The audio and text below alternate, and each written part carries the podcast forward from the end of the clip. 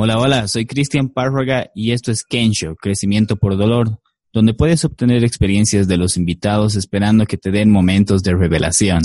Hoy estoy con Víctor Ríos, él es de La Paz, Bolivia, inició su carrera como actor de TV a los 13 años, posteriormente se dedicó al teatro hasta que fue a radicar a la Ciudad de México, donde estudió en el Tecnológico de Monterrey. Después de vivir cuatro, en cuatro países distintos y haber visitado otros 40, pues más todavía, vuelve a Bolivia y se inicia en stand-up comedy. Esto fue el 2014. Funda en La Paz junto con otros colegas el primer elenco estable y vigente a la fecha de stand-up comedy en Bolivia, conocido inicialmente como Los Muy Muy y actualmente La Maldita Comedia, que hace alusión a la divina comedia de Dante Alighieri, su estilo de comedia se caracteriza por un sarcasmo indirecto, observaciones agudas a la realidad boliviana y humor ácido a las pequeñas cosas de la vida. Vico, bienvenido a Kensho Podcast. Muchas gracias, querido Chris. Gustazo. Muchas gracias. Te puedo llamar Vico, ¿no? Claro, claro. Tuvimos el agrado de compartir aulas en, el, en un instituto donde aprendimos inglés eso fue hace más o menos 10 años, si no me equivoco. La tecnología nos ayudó a mantener el contacto y recuerdo que hacías bromas y nos hacías reír bastante, así que yo creo que siempre lo llevabas en la sangre. Sí, estaba, como que en una parte mía, ¿no? Exacto. Y bueno, después de tu vuelta a Bolivia nos encontramos y posteriormente fue difícil. Ahora sé que vives en Santa Cruz. ¿Cómo te está yendo allá? Súper bien, Chris. Este, vine acá por un tema de trabajo, pero, pero la verdad bien, a gusto. Mucha, mucha de mi familia está aquí. También empezando con lo que es la movida stand-up aquí en Santa Cruz, porque como, como mencionabas al inicio, ya teníamos como que algo vigente, algo ya creciendo en La Paz. Así que en Santa Cruz estamos, estoy como retomando yo esa, toda esa parte artística que es hacer comedia stand-up. Pero, pero la verdad, feliz, feliz de conocer gente nueva, de nuevas experiencias. Mira, Santa Cruz, que estamos tan cerca con La Paz, es también un, mundo aparte, te diré, es un mundo aparte.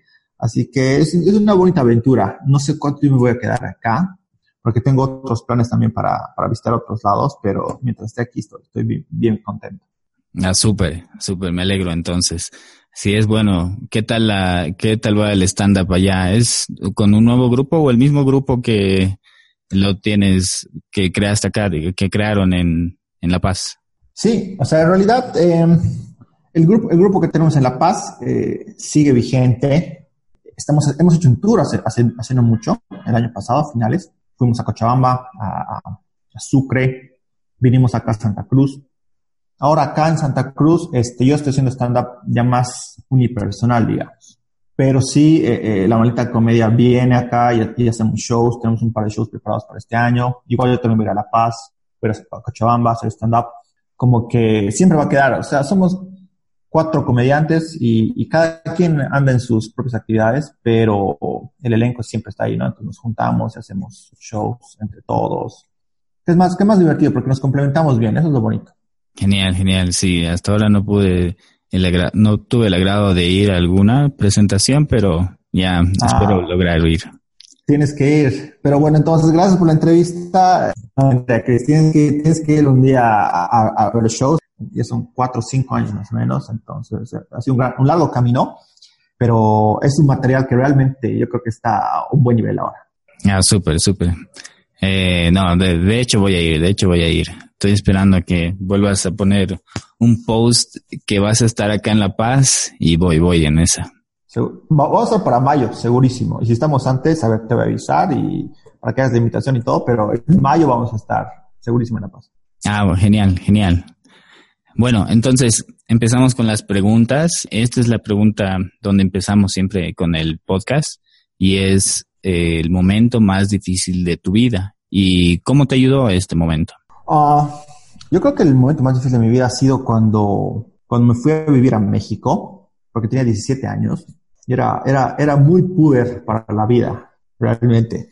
Entonces, eh, obviamente salir de mi entorno familiar, donde tienes la protección de tus papás, todo eso, a vivir, a, irte a vivir solo ha sido, ha sido un, como un pequeño trauma, pero eso me ha ayudado bastante porque poder independizarme a esa edad prácticamente eh, me, ha, ayudado mucho a madurar, me, ha ayudado mucho a, ver eh, cómo funcionan realmente las cosas ya de la vida adulta y ha sido una de las experiencias que todavía me acuerdo, ¿no? Todos los errores que he cometido a esa edad, pues este, me ha ayudado a, prevenir que cometa esos errores actualmente, digamos, ¿no? Entonces, como que ya he pasado por esas fases, ya sé que donde me he equivocado y, realmente me ha ayudado mucho a, sacarle más jugo a la vida, si se puede decir, ¿no? Porque ya he cometido ciertos errores de más chango, entonces ahora de, adulto, eh, como que ya soy más criterioso en eso. Ah, sí, sí. Yo igual pienso que antes de, bueno, ideal, antes de formar una familia o lo que sea, eh, es mejor haber vivido solo antes porque aprendes bastantes cosas. ¿Qué podrías rescatar tú? Lo, lo más eh, sobresaliente de toda esta, de toda la experiencia que era a los 17 años, Chango, en un lugar donde nadie te controla, tal vez. ¿Qué, ¿Qué, podrías rescatar? Yo creo que lo que más rescato son las jodas. No, mentira, no. Eh, ¿Sabes qué? Mm, mira, cuando yo me fui, yo tenía la idea que iba a vivir en una así tipo Friends ¿cachás? Iba a tener seis amigos, íbamos a tener un departamento en una, en una parte pintura y todo iba a ser chistoso y todo bien, ¿no? Pero lo, lo que más rescato, por ejemplo, es, es, todas esas lecciones de que la realidad es totalmente distinta, ¿no? Totalmente distinta a lo que tú te imaginas y tienes millones de problemas día a día. O sea, digo, del hecho de irte a abrir una cuenta en el banco, hacer trámites ante migración, hacer trámites este, con la universidad, todo ese tipo de cosas, pagar tus cuentas, administrar tu dinero. Entonces era un montón de cosas, ¿no? Que obviamente a esta altura de la vida nos parecen sencillas, pero tenemos que pasar por esa fase en algún momento. Y, lo que más rescato es, es eso, ¿no? Es, es ir aprendiendo poco a poco este tipo de cosas. Y también bueno, yo tengo la suerte de estar con varios compañeros de otros países también, que, que estamos pasando por la misma fase, entonces como que nos ayudamos entre todos, estamos aprendiendo juntos y eso nos ha, nos ha, nos ha dejado una bonita amistad, digamos, un bonito lazo entre todos, que hasta ahora ya han pasado mucho tiempo y toda la gente que ido conociendo, seguimos en contacto, ¿no? Entonces la parte humana también es, ha sido muy, muy, muy bonita. Hay un estudio, no sé si escuchaste, en el cual que la mayoría de las personas que rescatan de haber estudiado, ya sea en universidad o colegio, no es tanto lo que aprende, sino es la gente. Entonces siempre es algo que uno más rescata. Entonces siempre la gente se queda como experiencia y marcas, tienes tus amigos o amigas, etcétera, etcétera. Entonces, eso es algo importante. Pero, ¿qué aprendiste, digamos? ¿Manejabas bien el dinero? Eh, ¿No estudiabas o a ver, cuéntanos el lado oscuro de Vico en ese momento. no, o sea, yo era pésimo manejando plata, pésimo. O sea, me acuerdo que mi primer fin de semana en México, yo llegué con un martes para, para acomodar mis cosas, para instalarme y empezar la clase. Entonces, yo era un chango de 17 años, así, ta. Lo primero que hice me fue un concierto de Maná, me fui, me fui a dar unas vueltas por el centro, alquilamos un auto, o sea, hicimos todo lo que lo que siempre habías querido hacer y no tenías plata, digamos. O sea, fue, fue una, me acuerdo que salí viernes y volví domingo con unos amigos más porque nos emocionamos de, de, ir a conocer lugares, nos quedamos en, conocimos a, una, a, unas personas en, el concierto de Maná que nos invitaron a quedarnos en su casa, nosotros obviamente nos quedamos, ¿me entiendes? Entonces hicimos todas esas cosas y volvimos el domingo en la mañana. Obviamente mis papás aquí desde Bolivia están pues locos porque no sabían, esa época no había WhatsApp, no había nada sea, hablando, a ver cuándo sería eso, 2005 más o menos, 2005, 2006. Entonces, eh, no, pues terrible. Y ese, y ese fin de semana, pues me he botado toda la plata del mes, digamos, que tenía que administrar para comer, para pagar la renta, para transporte. Eso no, no había, pues chao. Obviamente mis papás me querían expatriar ese rato, ¿no? No, ha sido una experiencia que todavía me acuerdo, o sea, así el primer fin de semana con, dinero y lo despifarrado. Pero Oh, después eso, claro, eh, te hace, te, hace eh, pensar, te hace como que te hagas una reflexión, digamos, interna de, realmente cómo es estar solo, ¿no? Entonces, para el siguiente mes ya ha sido muchísimo más juicioso y con los amigos que, que, hemos pasado experiencia también y ya después empezó a trabajar, ya ahorrar mi plata, ya quería viajar mucho. Lo bueno que cuando estás en México realmente estás más cerca del resto del mundo y hay vuelos directos a casi todo lado. Entonces ya a mí me antojé viajar, entonces ya empezaba yo, ya tenía un objetivo, digamos, ahorraba cierta plata cada mes y con eso pude comprar mi, primer pasaje de avión, me fui a lado, me fui a lado, entonces ya cambiaron muchas cosas, ¿no? Pero siempre tiene que haber como que esa piedra que tropiezas y, y de ahí ya te levantas, digamos, mucho más este, precavido y mucho más este, aterrizado, digamos. Porque hasta cierta edad como que no, no pisas tierra, se te pone a pensar. Y después ya como que hay un momento donde tienes que ser un adulto responsable, aunque no quieras, ¿no? Totalmente, sí.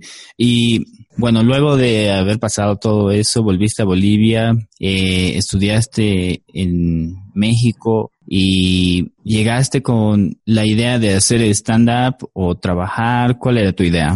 Me puse a trabajar, pero en, México yo también eh, fui donde conocí mucho más del stand-up, porque fui a, a varios clubs de comedia eh, en esa época, por ejemplo, Adolfo Ramones era, estaba en su, en su, en su techo, digamos. Este, entonces yo conocí mucho el stand-up y yo eh, empecé, o sea, realmente antes en el colegio y todo eso, yo hacía mucho teatro, me gustaba la actuación, hice un par de cortos, este, este tipo de cosas. Y entonces siempre, siempre había como que esa parte artística, ¿no? Porque si bien practicaba deporte y, y tenía otras actividades, digamos, yo creo que la parte artística en una persona siempre tiene que estar.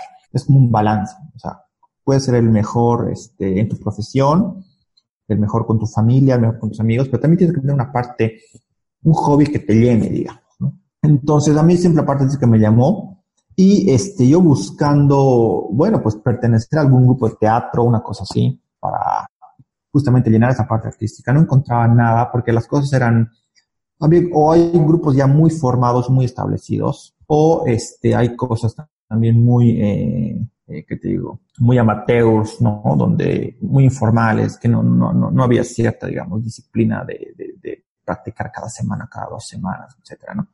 Entonces dije, ok, voy a formar mi propio elenco. Y fue que conocí después a, a los otros chicos de mi elenco, a Yumi y a Mauro, nos conocimos en un taller, de hecho, un taller de comedia, y junto con otro grupo más de gente formamos la maldita comedia. Y, y fue que así que, que, que, nació lo del stand-up, ¿no? Entonces yo no pensaba mm, formar el elenco o, o, dije voy a volver y voy a empezar a hacer stand-up, sino como que se dio. Y yo estaba, como te buscando algo más teatral, hacer algo porque cuando tú empiezas a hacer teatro realmente extrañas subirte a un escenario, ¿no? Entonces el stand-up para mí no era, no, era, no, era, no era algo que me estaba llenando, pero dije, bueno, ¿no? Para iniciar vamos a ver qué es. Pues después empezamos y como que me agarró totalmente y ya, nos, dijimos, ok, nos lanzamos al 100 con, con el grupo, ¿no? Ah, genial, genial. Bueno, y obviamente yo no sé mucho de esto, pero hay que practicar igual como cualquier otra actividad. ¿Cómo practicas pones, te pones al espejo y empiezas a hablar o cómo es tu rutina, digamos? Tengo un espejo gigante donde, de hecho ahorita estoy frente a un espejo. no, mentira. Eh, mira, hay, un dicho que dicen que la comedia es un trabajo serio, porque la idea es que tú cuando vas a un show de stand-up parezca algo medio informal, algo medio casual, ¿no? donde es una persona que está contando sus cosas o está hablando de forma más o menos elocuente, pero detrás de eso hay muchísimo trabajo. Entonces lo que nosotros hacemos es, bueno, a mí se me ocurren un montón de ideas, las empiezo a anotar, son ideas a veces sueltas, y después las, les, empiezo a unir, les, voy dando una línea, digamos, una línea donde se vaya entendiendo, y este, obviamente hay que practicarlo, ¿no? Yo, yo he tratado de como que escribir en mi mente y presentarlo directamente al público, pero no, no funciona así, ¿no? Sino lo tienes que armar bien, lo tienes que aprender de memoria, obviamente, y lo tienes que probar. Entonces, este, yo sí practico en mi casa, pero para memorizar lo que voy a decir, no tanto cómo lo voy a presentar, ¿no? O si algo va a llegar a la presentación final. Entonces, como que me memorizo. Hay técnicas, incluso técnicas de actuación, ¿no? Para memorizarte cosas. Esas sí las practico en mi casa. Es como, como un actor cuando memoriza un libreto, más o menos. Hace varias cosas. Por ejemplo, este, no sé, sube y baja gradas leyendo un guion. Entonces, ese tipo de cosas para que se te queden. Cuando tú haces alguna actividad física, eh, retienes más información en, el cerebro. Entonces, ese tipo de cosas. Pero donde es la verdadera práctica ya en el escenario. Entonces, armamos como pequeños shows, pequeños shows donde invitamos, este, a, a conocidos, amigos, o a veces hacemos un show este, para, para gente que no nos ha visto, para probar material, ¿no? Entonces decimos, ok, vamos a probar material y eh, empezamos a probar todo. Entonces ahí puede haber cosas buenísimas, puede haber cosas malísimas, todo mezclado, ¿no? Entonces ahí como que nos vamos dando cuenta porque lo que me puede parecer chistoso para mí eh, ese rato, tal vez no es chistoso para vos cuando te lo cuente, ¿no?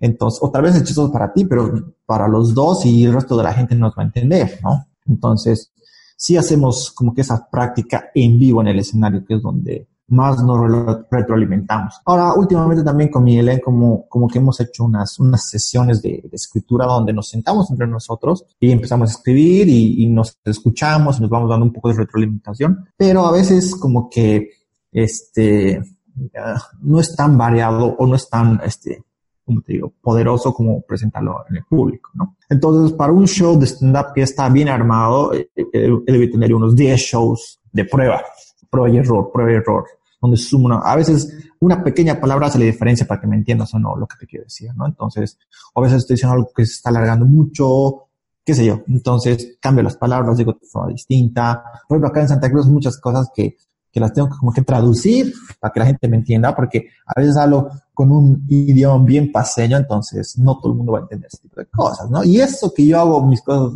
mi material lo más universal posible, ¿no? Para que se entienda en México, en todo lado, ¿no? Pero sí, entonces como que la práctica es así, más o menos en el escenario. Sí, ¿no? Es lo interesante. Hablamos español o castellano y hay detalles o palabras que cambian en una región, en otro país. como lo decías, juicioso, ser juicioso ya en otros países eh, significa algo, otras analizar más, etcétera, etcétera, ¿no? Sí, sí, sí, de hecho. Interesante. ¿Y cómo haces el balance con la vida eh, profesional, por así decirlo? Creo que tienes, no sé si estudiaste o piensas estudiar un MBA, eh, algo por ahí me mencionaste. Sí, mira, es, mira igual eh, algunos me han dicho ingeniero de semana y comediante los fines de semana. Ingeniero de los aviones y comediante los fines de semana. Es un poco lo que hago. Yo no me dedico al 100% a la comedia, soy como que part-time este, porque realmente uno pensaría que es algo, que es algo donde se te ocurre un chiste y te paras y lo dices y no hay mucha más preparación, pero realmente es un trabajo bien pesado. Más aún que nosotros, digamos, los, los artistas, entre comillas, aquí en Bolivia, este, cuando tenemos que presentar algo, nosotros no solamente tienes que preparar lo que vas a presentar, sino también tienes que producir tus shows. Y producir un show también es un trabajo aparte, ¿no? Entonces tienes el trabajo de lo que vas a presentar, tu arte y tienes el trabajo de la producción. Entonces, eh, realmente es un trabajo de, tiempo completo y toda la gente que se dedica al arte al 100%, realmente estoy bien admirado y, son mis respetos, digamos, por dedicarse a algo, algo, algo así que es muy apasionante. Entonces, lo que yo hago es realmente, yo tengo mi trabajo, este, mi profesión, como digo, soy ingeniero industrial, estoy preparando mi MBA, que eh, Dios mediante va a ser cualquier rato durante este año pero eh, y, eh, que, es, algo que también me gusta, ¿no? Es algo que también me gusta, ¿no? Es mi profesión. Este, el MBA es algo que estoy probando como alguna una cosa de dos años, entonces es como un objetivo ahí que tengo por cumplir. Pero el tema de, la comedia es algo, es algo más, eh, ¿qué te digo? Es algo que tiene el alma, ¿no? Entonces, realmente divido mi tiempo, ¿no? Entonces, cuando tengo que trabajar en mi oficina, pues trabajo, hago mis cosas, eh, fuera de la oficina en la semana preparo lo de mi MBA, todo el tema de los exámenes, las postulaciones, y los fines de semana ya me, me dedico un poco más a escribir stand-up. En realidad, al hacer stand-up se me ocurren ideas todo el tiempo, todo el tiempo. Entonces yo ando con una, con, en mi celular anotando todas las ideas, grabando audios, escribiendo cosas. Ya llega el fin de semana, entonces empiezo a unir, empiezo a, a juntar todo y voy, a veces hay cosas que son así ridículas que las saco, hay otras cosas que, que, tienen mucho, mucho potencial según yo, entonces las dejo. Pero, pero es chistoso porque a veces la inspiración te llega el rato menos pensado, ¿no? Puedo estar en una reunión muy seria, muy formal con algún cliente realmente que es, no sé, es un negocio bien grande, lo que sea, y pasa alguna situación donde se me prende el foco, pero es algo bien chistoso que me ha pasado que si tú no anotas las cosas que te pasan, te olvidas te olvidas. Entonces, a mí se me ocurrió mil y un ideas muy buenas, digamos, que no las he anotado y ya, chao, chao nomás. Entonces, ahora sí, cada, cada vez que puedo voy anotando las cosas. Entonces, ya, ya me acostumbrado un poco a, a, dividir mi tiempo así, ¿no? Pero es, para trabajar en el stand-up generalmente le dedico los fines de semana. Ah, ya, perfecto. Y sí, tienes razón. Uno se confía a veces en la mente y lo olvida por más que tengas una buena memoria, es, es difícil. Los detalles a veces eh, se te van y entonces pierde el sentido eh, normalmente todo. Sí, no, y realmente el estándar es mucho de detalle. O sea, una palabra que, que, que, por nervios o lo que sea la digas mal al hacer tu monólogo, se te va, se te va todo el, chiste, digamos. Lo que hablábamos un poco al comienzo era de de que tú preparas tu material de forma que la gente pueda entenderla de, cualquier lugar, pero has intentado probar no, no hacerlo presencial, sino tal vez una forma online para ver gente que, eh, no sé, de otro país puede escucharte y te diga un feedback, así en vez de estar tal vez probando lo, el material en, por ejemplo, en, en, un café, que bueno, en un café, eh, invitar a personas y probar tal vez online, no sé, ¿te pudiste pensar eso? Noche, mira, es una idea bien interesante, pero no, no, no lo he hecho. Mucho en México, me, me, que me conocen si stand-up, yo en México, me dijo, haz, haz, un video, te queremos ver, entonces podría tal vez juntar un par de mis amigos y, y hacer algo por, por Skype, no sé. Pero generalmente prefiero hacerlo en vivo porque también tiene, o sea, puedo tener un mal show porque el material todavía está muy inmaduro, está muy verde, digamos, o sea, hay que, hay que pulirlo más. Pero siempre la reacción del público te, te, da algo, ¿entiendes? Y yo, por ejemplo, a mí me encanta improvisar. Y, ok, preparo el material, tengo todo eso, pero tengo un porcentaje de show que siempre voy a improvisar, porque como que se da por reacciones. Entonces, yo me alimento mucho del público, de lo que dicen, de, las reacciones. Entonces, muchas ideas también salen ese rato de, ver al público, ¿no? No se me ha ocurrido realmente hacer algo online. Ah, yo creo que también por, el tema de, los tiempos, ¿no? Generalmente es complicado juntar gente. Como te digo, hago los, fines de semana más que todo trabajo esto. Entonces, tal vez juntar gente fines de semana porque tienes sus actividades es, es medio complicado. Por eso es que lo hemos hecho así, ¿no? Presencialmente. Y también un poco para, cuando tú estás en el escenario, como que eh, vas viviendo la reacción. Entonces, haces unas, haces realmente unas cuñas mentales donde dices, ah, esto está muy bueno, lo voy a seguir desarrollando, o no, esto está pésimo, nunca más lo voy a decir, digamos, eh, ese tipo de cosas, ¿no? No, no lo he vivido en el lado de la comedia o en el arte, como tú dices, pero sí eh, es importante entender al público lo veía en el lado de música, porque alguna vez tuve presentaciones, entonces uno entiende, ¿no? Hasta a veces tiene que hacer algunos cambios inmediatamente porque la gente no, no está conectándose, digamos. Claro, y, ¿sabes qué? De hecho, una de las cosas más difíciles que hace un comediante es conectar. Eso es lo más complicado, porque, este, o sea, vos ponte como público, vas a un show y como que te sugestionas y dices, a ver, ¿quién es este tipo o esta tipa que supuestamente va a hacer reír? A ver, quiero ver que me haga reír, ¿no? Entonces, es un poco esa la actitud del público, a ver, quiero ver que me haga reír, quiero que se digne que me haga reír, ¿no? Entonces, este, nosotros somos súper juzgados. Tal vez no tanto como un músico o, no sé, un cantante que sea. Nosotros somos súper juzgados desde la forma, desde el tono de tu voz, cómo te vistes, cómo te mueves. Entonces, y eso va a generar cierta reacción del público, ¿no? Entonces, y todo eso sumado a tu material, eso es, eso es lo que la gente está percibiendo. Entonces, sí, hacer comedia es de las cosas más difíciles porque tienes que conectar, o sea, tienes que conectar y conectar rápido con la gente. En los primeros minutos ya te los, te los tienes que ganar, si no, tu show se va a ir así al cohete, ¿no? Pero, este, este, es, como, es como riesgoso. Y es lo que me da a mí, por ejemplo, me da muchos nervios al principio, ¿no? ¿Qué va a pasar si la gente no me entiende, si no se ríe, si esto, si el otro. Pero una vez que ya tú, como que, no sé, yo, yo más un cachete en confianza, es decir, es, es, chistoso. Si para mí es chistoso, no creo que ellos sean unos, unos, este, alienados, ¿no? Entonces, ya cuando entras a hablar más en, un tema así, como informal, la gente se te empieza a conectar poco a poco. Si rescatas, bueno, o eliges una herramienta, un hábito o algo que podrías decir que es la cosa determinante para tu éxito, ¿cuál escogerías? Mm, yo creo que, bueno, no solo para el stand-up, sino para el éxito general de las personas, yo creo que a mí lo que más ha funcionado es, es, es, es la perseverancia, trabajo constante, ese tipo de cosas, ¿no? Porque, a ver, en, el tema del stand-up, los primeros shows realmente eh, me ha ido muy bien, pero eh, era un tema de manejo de nervios, ¿no?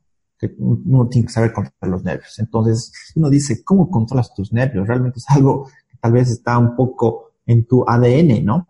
Pero si tú empiezas a trabajar con cierta disciplina, logras controlar eso. Igual en la vida profesional, ¿no? Si tú te pones un objetivo y, te dedicas, te dedicas, te dedicas, tarde o temprano lo vas a lograr. Entonces, a mí una de las cosas que sí me ha, me ha ayudado bastante, pero realmente es muy valorable todas esas personas que mantienen un objetivo y lo, y lo cumplen, no importa qué pasa en el medio, ¿no? Porque generalmente las cosas no pasan como tú las planificas, pueden tomar más tiempo, más recursos, más dinero o lo que sea, ¿no? Pero si tú realmente estás muy convencido en hacer eso, por ejemplo, yo quería sí volver a un escenario. Entonces dijo que voy a hacer teatro, voy a hacer otro y, y volví eventualmente, ¿no? O sea, como que, como que estaba muy en, en, mi, en, mi, en mi ser llegar a eso, ¿no? Entonces, yo creo que sí, la perseverancia es una de las cosas más este, poderosas que podemos tomar como herramienta, ¿no? Genial. Y hablando de los nervios, ¿qué era lo que hacías? ¿Cómo em-, empezaste a manejar? ¿O simplemente era porque te lanzabas a la piscina y aprendiste poco a poco a nadar? Empecé a tomar, te cuento. Tequila es buenísimo para los nervios. Excelente. eh, no es chiste. No, realmente, a ver, eh, lo que yo hacía, mira, es una historia bien chistosa porque mis primeros shows este, yo no, no, no, invitaba a nadie de mi entorno familiar. Por algún motivo no quería, no quería ver ni a mi hermano, ni a mis papás, ni a mis abuelos, ni a nada, ¿no? Haciendo, haciendo esto. Y eso que ellos sí me han visto haciendo teatro, pero como que quería esto, no sé, agarrar cierto nivel de confianza para poder lanzarme, ¿no? dije, si son X totales, pues nunca más los voy a ver y si me va mal, ese era más o menos el, mi colchón, ¿no? Si me va mal, listo, no pasa nada. Entonces, y, así no tenía ningún problema, hablando con gente totalmente ajena que nunca había visto en mi vida, estaba súper bien. Ya cuando fue mi familia a verme, ahí sí como que los nervios subieron más, porque, no sé, por ahí sentía que me iban a juzgar más, qué sé yo. Pero llegó un punto donde ya había hecho tanto, tanto stand-up que, que ya no sentía eso, ¿no? Ya no sentía eso como que o sea, ya no estaba preocupado por el público, estaba, no estaba preocupado por nada. Realmente llegas al punto donde estás disfrutando, porque has trabajado tanto escribiendo material, has trabajado tanto produciendo tu show, y los 20, 30, 45, la hora que estés haciendo stand-up es el único momento donde realmente disfrutas y ves los frutos de todo lo que has hecho antes, ¿no? Entonces, eh, eh algo así me pasó a mí, ¿no? Como que ya los nervios ya no estaban porque porque era el momento de disfrutar, ¿no? Siempre hay nervios escénicos, eso siempre, siempre va a haber, ¿no? Y es como que eso se controla con técnicas de respiración, o como te digo, dos shots de tequila tranquilos, ¿me entiendes? Pero, este, como que con la práctica, con la práctica uno va ganando mucho más confianza y eso es, con confianza, cero nervios, ¿no? Ah, genial, buena mezcla, confianza y tequila. Confianza y tequila. Confianza, tequila, tequila, confianza. bueno, y continuamos ya yendo a las preguntas finales. Eh, ¿Cuál es el mejor consejo que recibiste? Eh, el mejor consejo, eh, que tome agua mientras tomo tequila, ¿me entiendes? Porque es terrible el tequila puro. No, a ver, creo que el mejor consejo que me han dado ha sido, ha sido de una, una, una jefa que tenía en La Paz que me dijo que, que no me enfoque tanto en el pasado, ¿no? como que, que a veces, no sé, las cosas no salen como tú quieres y como que uno se, se trauma por ahí un poquito pensando en lo que pudo haber sido, si hubiera tomado esta decisión, si me hubiera pasado esto en lugar que me pasara esto, si hubiera dicho esto. Entonces, como que me he dicho, no, no mires tanto al pasado, este, está bien como para acordarse ciertas cosas, pero, enfócate mucho más en el futuro. O sea, si tienes que distribuir tu tiempo piensa en el pasado un 20% y el resto piensa en lo que vas a hacer luego. Obviamente tienes que ver lo que has hecho antes para, para eh, si has cometido un error, saber por dónde atacar y no volver a caer lo mismo, ¿no? Pero hasta ahí. No hay que sobreanalizar, no hay que por ahí martirizarse pensando por qué no sucedió las cosas de la forma que uno esperaba. La si alguien vive del pasado, de las glorias del pasado, entonces realmente incluso vuelve el presente un poco más, este, eh, ¿qué te digo? complicado, porque uno tiene esas emociones de podría haber estado mejor aquí, donde, no sé, ¿qué, qué hubiera pasado Sí, entonces esas cosas como que te empiezan a, ¿me entiendes?, a perseguir. Entonces, yo creo que ha sido uno de los mejores consejos que he recibido. sí, bastante bueno. Ah, y, y, que si tomas complejo B no te da chaki, ese es otro. Si tomas complejo B antes de la, antes de, de, la joda y al día siguiente no te da chaki. Pastillas, pero no, no vitamina. Ah, no, no el pinchazo. No el pinchazo. Ay, ay, ay. Bueno, vamos a probar eso. bueno, yendo al otro lado. ¿Cuál es el peor consejo que recibiste? Probablemente es tomar ron y tequila. No, mentira. ¿Cuál sería el peor consejo? el peor consejo que me han dado, no sé, che. Es que no sé si alguien te da un peor consejo, ¿no? Es como, hola, Cris, ¿sabes qué? Te quiero dar un pésimo consejo. Claro, a ver, quiero escuchar, ¿no? No sé, pero a ver, este, el peor consejo. Ah, puede ser que alguna vez me han dicho, mira, si las cosas no están saliendo como tú, tú esperas, tal vez tienes que cambiar de objetivo, lo cual me, me parece un poco ridículo porque es, es, es, es como, es como decir, no puedo llegar a esto, ¿no? Entonces, como que tengo que cambiar mis expectativas. Yo creo que las expectativas las tienes que mantener. Tal vez las formas o los caminos, como estás haciendo las cosas, y los tienes que cambiar, tienes que reevaluar, reevaluarte, este, si estás haciendo los pasos correctos o tal vez no has hecho otra cosa pero no sé si cambiar los objetivos, ¿no? Eh, cuando me han dicho eso era así como que, oye, mami, ¿qué te pasa? No, tío, no, mamá, pero era así como que, este, son, o sea, cambiar los objetivos es, es, están diciendo, oye, no sirve para nada, digamos, ¿no? No sirve para lo que estás queriendo, así que dedícate a otra cosa, prácticamente. Y, sea, eso, eso, de hecho ya no es un consejo, eso es como que bullying, ¿no? Pero no, o sea, eso ha sido de los peores consejos. O sea, no sé si ha sido con, tal vez había una buena intención por debajo. Lo que pasa es que estamos lijas, ¿sabes? Entonces tal vez no cuenta como consejo esa situación particular, pero qué mal consejo, ¿me entiendes? eso sí, ese, yo aconsejo no tomar ese consejo. En el fondo puede haber algo bueno, o sea, alguien que te quiere que te esté diciendo eso, porque ha aprendido eso en su vida, por así decirlo. Y no es bueno cambiar el objetivo, sino el cómo llegas al objetivo. Simplemente eso es lo que tú dijiste, ¿no? Sí, sí, yo creo que tal vez tenía buenas intenciones, ¿no? No sé, por ahí ha sonado muy, muy duro, o tal vez lo hubiera entendido de esa forma, pero sí, yo como, yo creo que no, no hay que cambiar tus objetivos, sino lo tienes que, más bien, tienes que perseverar en lo que tienes y tal vez tomar varios caminos distintos para llegar a, eso, o caminos alternativos, pero sí, o sea, si yo, si alguien me dijera que tengo que dar un mal consejo, daría ese consejo. O sea, si yo quiero arruinar a alguien, daría ese consejo. Realmente. Entendido. bueno, Vico, y viendo ahora el futuro, lo que hablaba, hablabas, eh, es cómo te ves aquí a cinco años. Eh, me veo, me veo muy, muy bien. no sé, la verdad no me pongo a pensar tanto en, cinco años, pero a ver, eh, sí quiero, me, veo ya con esta meta cumplida del MBA, que te digo, me veo ya trabajando, ejerciendo todo lo que he aprendido en el MBA. No sé, che, esto, por ahí no le gusta a mi familia esto, pero me, veo casado, pero sin hijos. Con mascotas, pero sin hijos. Me veo, me veo ya, ya, yo creo que ya casado por ahí. Este, aunque yo no quisiera, pero bueno, así me veo. eh, y me veo haciendo stand-up me gustado tanto y aprendo tanto también de, de, de, de, este arte que es como que tú eres la obra como tal. Entonces, no sé, yo quisiera dedicarle más tiempo, porque ahora, como te digo, dedico el tiempo libre que tengo, simplemente, y tú sabes que el tiempo libre para todos es limitado, ¿no? Pero yo quisiera, yo creo que voy a darle un poquito más de prioridad con los años y que ya deje de ser un hobby y tal vez tomarlo como un, un trabajo a medio tiempo, ¿no?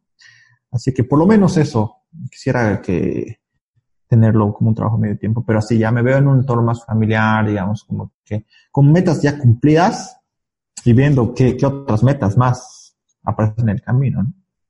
Exacto. Ah, buenísimo. Sobre todo la parte de, de tener mascotas, pero no hijos aún. no, yo, yo que tengo, tengo como cuatro primos y todos mis primos ya tienen como a dos hijos, o sea, tengo con diez sobrinos. Ahí está, este es uno de los mejores consejos que me dan. No tengas, no mentira. Pero sí, no sé, no sé, no me veo todavía teniendo hijos. Todavía, ¿no? Pero quién sabe, las cosas cambian muy rápido. ¿No? Sí, sí. A veces uno tiene una idea, pero las cosas cambian. Sí, es verdad. Ah, sí. Y bueno, todo tiene su pro, la verdad. Tener hijos y tener mascotas. La verdad que sí. Sí, Vico. Bueno, muchísimas gracias por el tiempo. Si la gente quiere seguirte o preguntarte y saber de tu, o estar en tus presentaciones, ¿cuál sería la mejor forma de poder ubicarte? Ah, bueno, tengo una página en Facebook eh, que es eh, Vico Ríos Stand Up. Me pueden buscar como Vico Ríos Stand Up. También igual en Instagram, en Instagram y Facebook, donde ahí es donde voy subiendo videos de mis presentaciones, este, eh, fotos de las presentaciones también, voy publicando noticias de dónde vamos a estar, eh, vamos, bueno, vamos a lanzar como que unos, unos vlogs, unos videoblogs este año con mi, con mi elenco.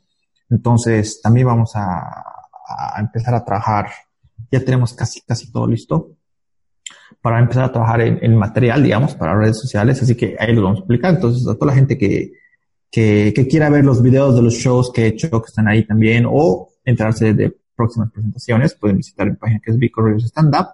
Y también visitar la página de La Malita Comedia, que es La Malita Comedia Stand Up, que también está en Facebook, donde ahí tenemos las presentaciones de todo el elenco, donde estamos, en qué ciudades, etcétera, etcétera.